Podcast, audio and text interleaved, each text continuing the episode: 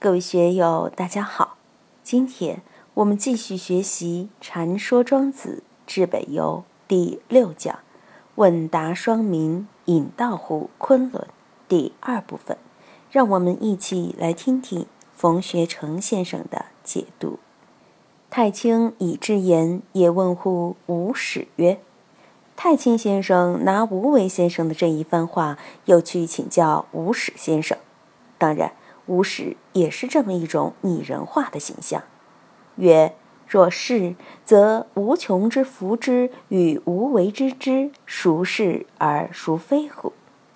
于是太清就向无始先生请教。他说：无穷他不知道这一切，而无为知道这一切，他们两个到底孰是孰非？到底知道的对呢，还是不知道的对？无始先生的回答就极其高了。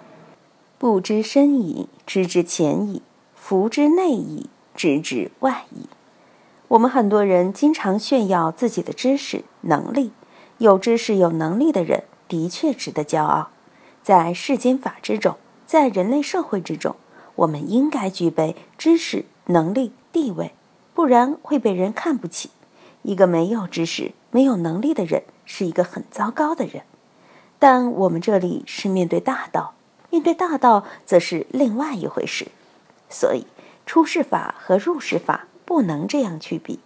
出世法就叫不知深意，因为研究的是智道，在道上说，在道上行。那么，我们就应该明白这个不知的道理。我们研究禅宗公案，发现很多公案都与此类似。如有和尚问石头祖师：“如何是佛？”石头祖师回答说。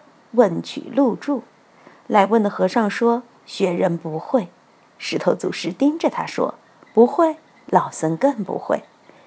就像法眼祖师问他的师傅罗汉禅师：“学人不知。”罗汉禅师说：“不知最亲切。”就这一句，法眼祖师就大彻大悟了。云门祖师也常说：“但手不会的。”赵州老和尚也说：“老僧不在明白里。”很多祖师都在用这个不会作为教化的一种方便，为什么呢？这就是截断众流，让你进入一种不会的状态。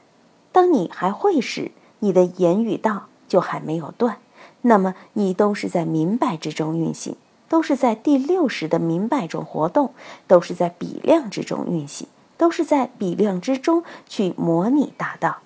当你的言语道一断，思维一下刹车了。那时你才真正进入一种空无虚、周变闲的状态，那个状态是空，是无，是什么都没有，没有会，也没有不会，没有懂，也没有不懂，这样才有资格称之为言语道断。佛缘老和尚就有这种作风，看见来参访他的人在那里磕头，一棒子就敲下去，吼道：“拜什么呀？”一下就把人吓傻了。就在这吓傻的一刹那，你就已经处于言语道断的状态。但是这些人不知道，有些人去参访他，佛缘老和尚就问：“你什么地方来的？来干嘛？”又把眼睛一瞪。佛缘老和尚的眼神是很厉害的，这一下又把人家吓住了。一吓住，也是处于言语道断的状态。但是参学的人恍兮惚兮不明白。经常有些人在那里当下错过自己，你就怨不得老和尚没有传法给你了。最高的法，最高的境界，让你品尝了，但是你不知味，那就没有办法了。不知深矣，知之浅矣；福之内矣，知之外矣。不知是一种内证。我经常说，学佛的人要有正量，要现证菩提。但无上菩提，你怎么现证？无上菩提就是一个无，就是一个空。如果还有所有，你就没有正道。所以这样次第有所证悟，那样次第有所证明，反而不是。福之内矣，它是内在的、实在的，赶也赶不走，偷也偷不走。而一切知识文化，一切聪明，都是有生灭的。就像我们四川的龙莲法师，学问和修行都是第一流的。赵朴初赞他为第一比丘尼。十年前得脑出血，现在成半个植物人了。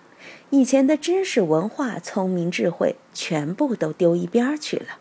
许多聪明的、有学问的人成老年痴呆了，怎么办？所以，聪明、智慧、知识靠不住。为什么靠不住？你当小孩子的时候拥有这些吗？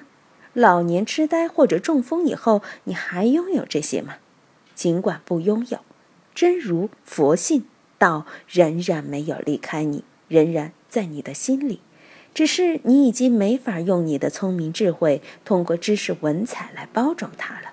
你失去了这个能力。尽管你失去了这个能力，大道仍然在，阴阳二气仍然在你身上运行，也没有离开你分毫。所以，夫之内意，知之外意。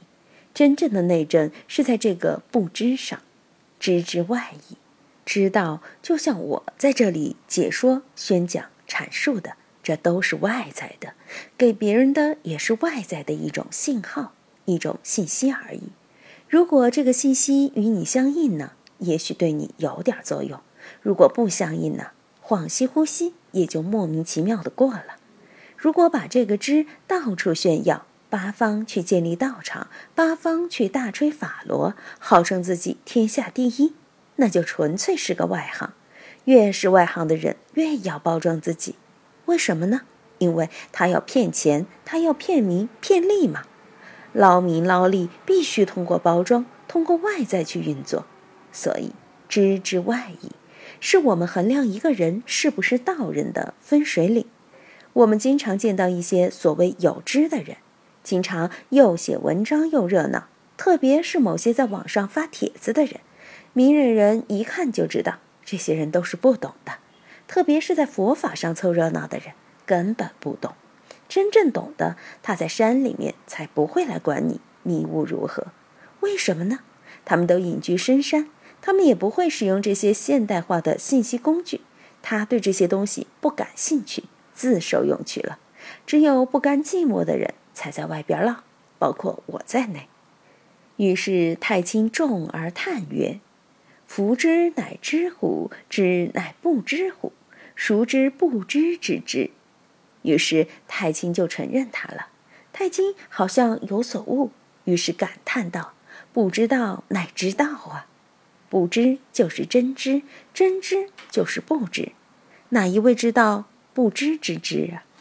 孔夫子都说过：“知之为知之，不知为不知，是知也。”大宗师里说：“以其知之所知，以养其知之所不知。”药山禅师说：“思量个不思量的。”伪山禅师说：“以思无思之妙，反思灵验之无穷。”所以我们要知道不知的妙处，为什么呢？万法之源就在无知之上啊！离开了这个无知，就没有万法的产生。今天不懂，不懂就是无知；通过了学习，就成了已知。所以，无知才是万法的根源。前面说了，朝朝生于明明嘛，明明是黑暗不知，朝朝是清楚明白。它的前提一定离不开糊里糊涂，离不开无知。我们除了现在、过去是明明，未来是明明。只有现在处于着着状态，处于清醒明白的状态，但是这种状态是面对具体因缘而起的，因为昨天你同样处于现在的状态，明天也有明天的现在的状态，但是明天的现在状态是处于冥冥之中，昨天的朝朝相当于现在还是冥冥，你要通过回忆才能回忆起来，回忆本身。已经是现在了，就像人不能两次跨过同一条河流的道理，所以这一节的确是妙不可言。今天就读到这里，欢迎大家在评论中分享所思所得。我是万万，我在成都龙江书院为您读书。